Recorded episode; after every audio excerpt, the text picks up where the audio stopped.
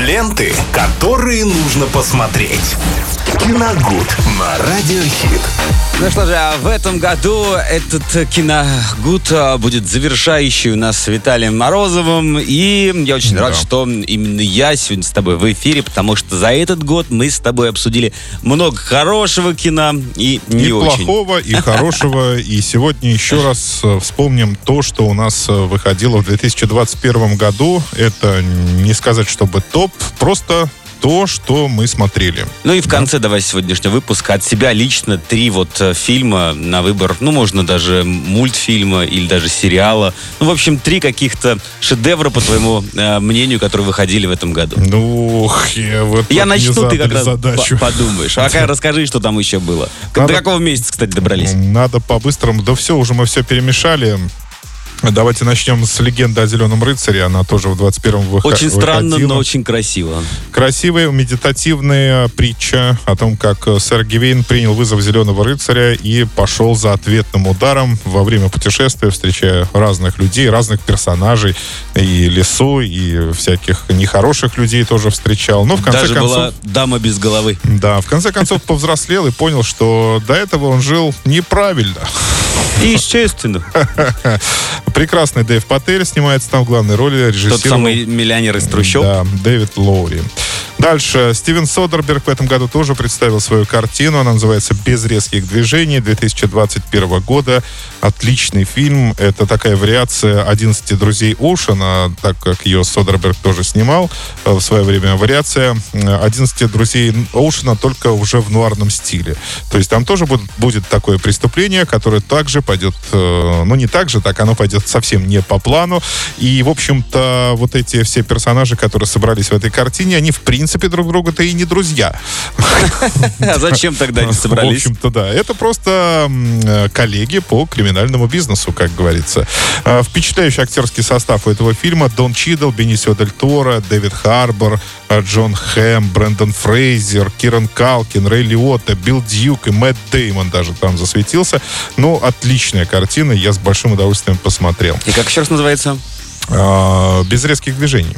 Э, затем «Полуночное место» Майка Фленнегана, тоже современного хоррор-мейкера. Прекрасный сериал. Э, если вы любите творчество Стивена Кинга, я думаю, что вам обязательно нужно будет его посмотреть. Очень э, яркая роль Хамиша Линклейтера, главного исполнителя, глав, исполнительной главной роли в этом сериале.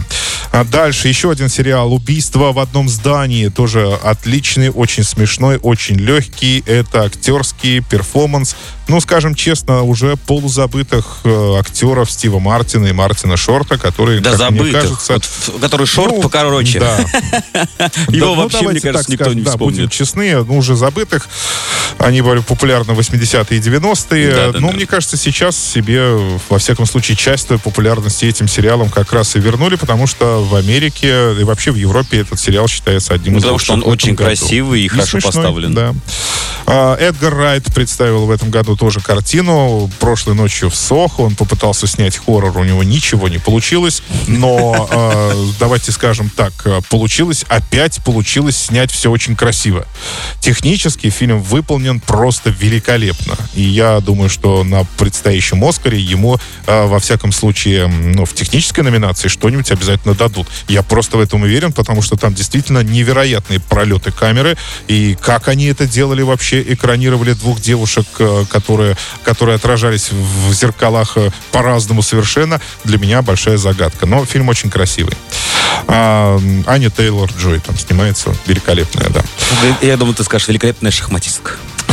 Ну, можно и так сказать. Последняя дуэль Ридли Скотта, который в этом году выпустил сразу две картины, но Дом Гуччи я так в итоге и не посмотрел. Э, но хочу отметить все-таки последнюю дуэль, несмотря на то, что ее модно ругать больше, чем хвалить.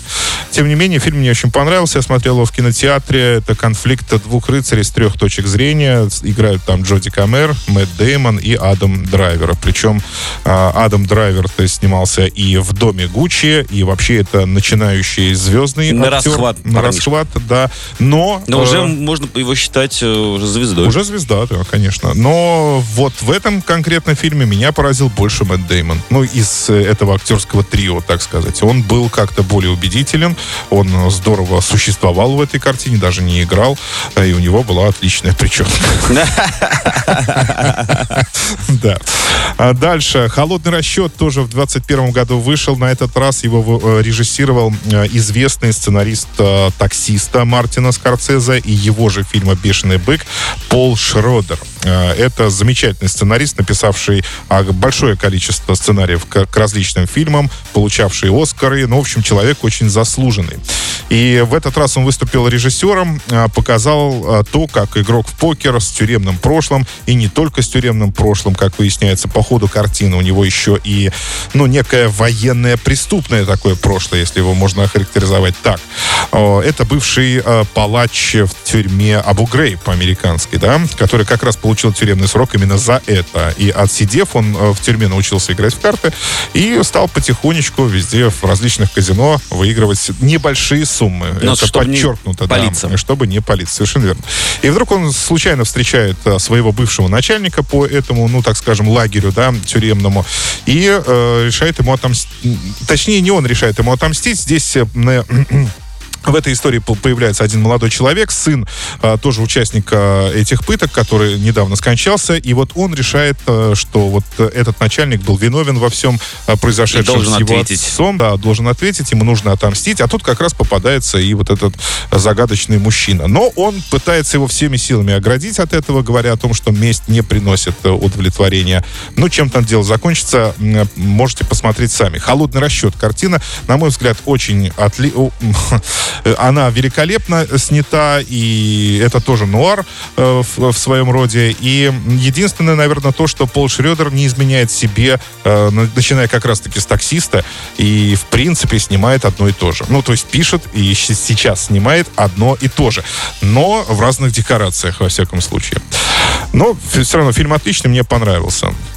Так, ну давайте добавим еще, наверное, Кейт, да, с Мэри Элизабет Уинстед. Это боевик, один из, наверное, самых красочных и ярких боевиков этого года.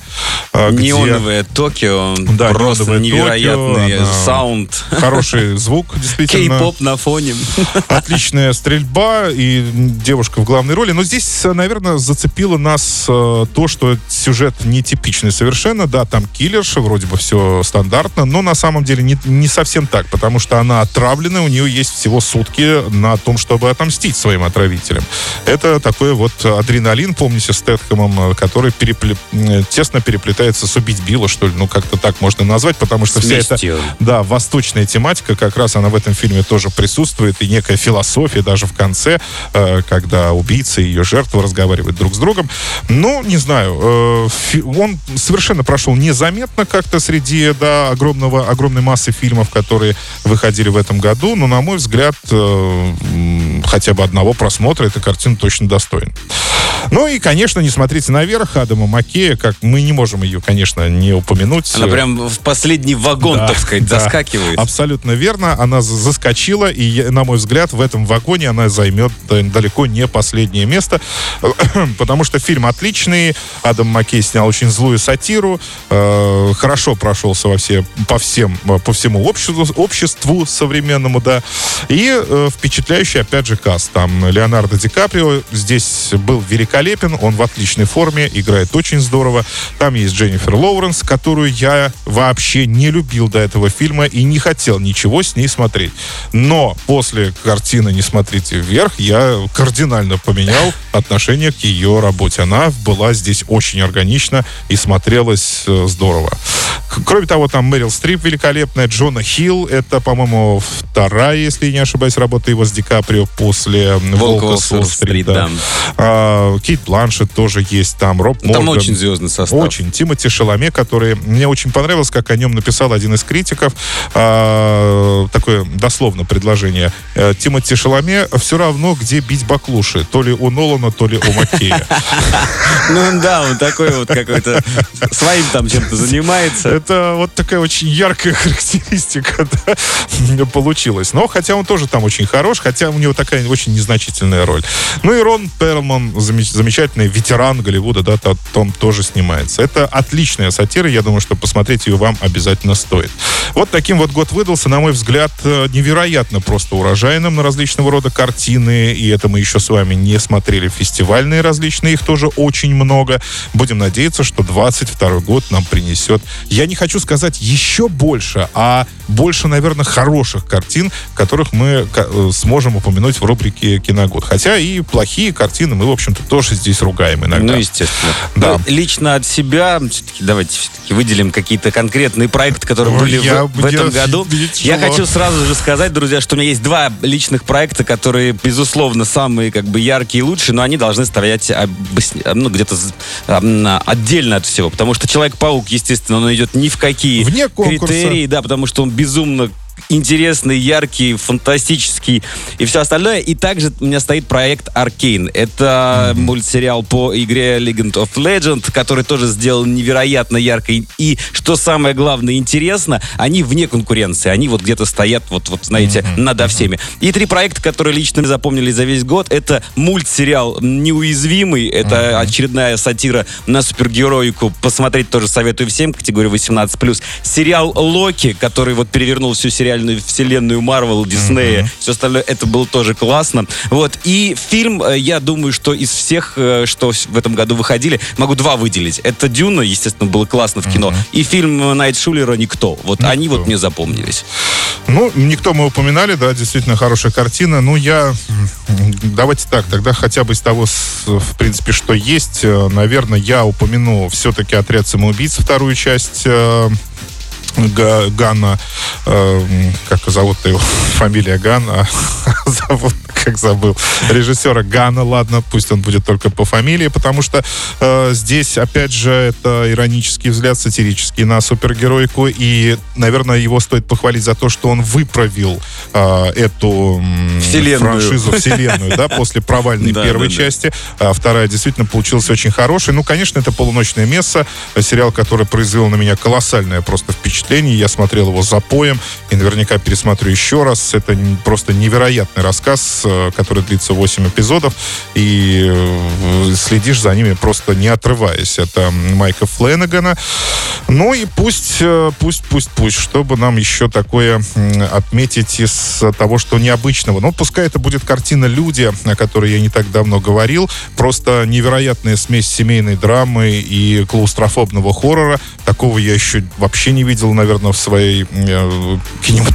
хотел сказать, кинематографической карьере. Ну, в общем, такого действительно я давно и, скорее всего, даже никогда не видел. Мне это жутко понравилось, вот эта вся театральщина, которая происходит на этом экране, и как режиссер сгущает краски, параллельно э, рассоривая персонажей своей картины, которые являются семьей. Они сидят за одним столом, и тьма буквально сгущается над ними. Хотя это, скорее всего, даже не какие-то потусторонние силы, но это, это просто личные да, личные какие-то проблемы.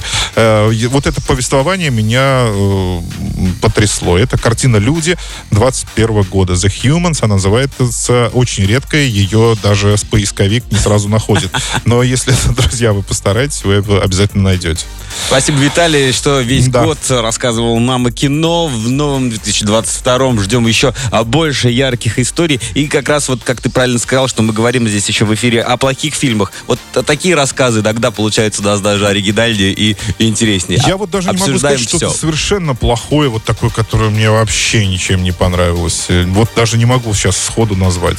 Ну, я могу по -по пойти по модному, да, сказать, что гнев человеческий был, э, как его сейчас, его сейчас все ругают. Но я так не считаю. Это хороший Тоже было фильм. неплохо. Да, нормальный. То есть для своего жанра он прекрасный. Но в новом году будет еще больше картин, которые нам придется все-таки обсудить. Куда мы денемся. Виталий, спасибо и до новых встреч до в эфире. Новых встреч. Ленты, которые нужно посмотреть. Киногуд на радиохит.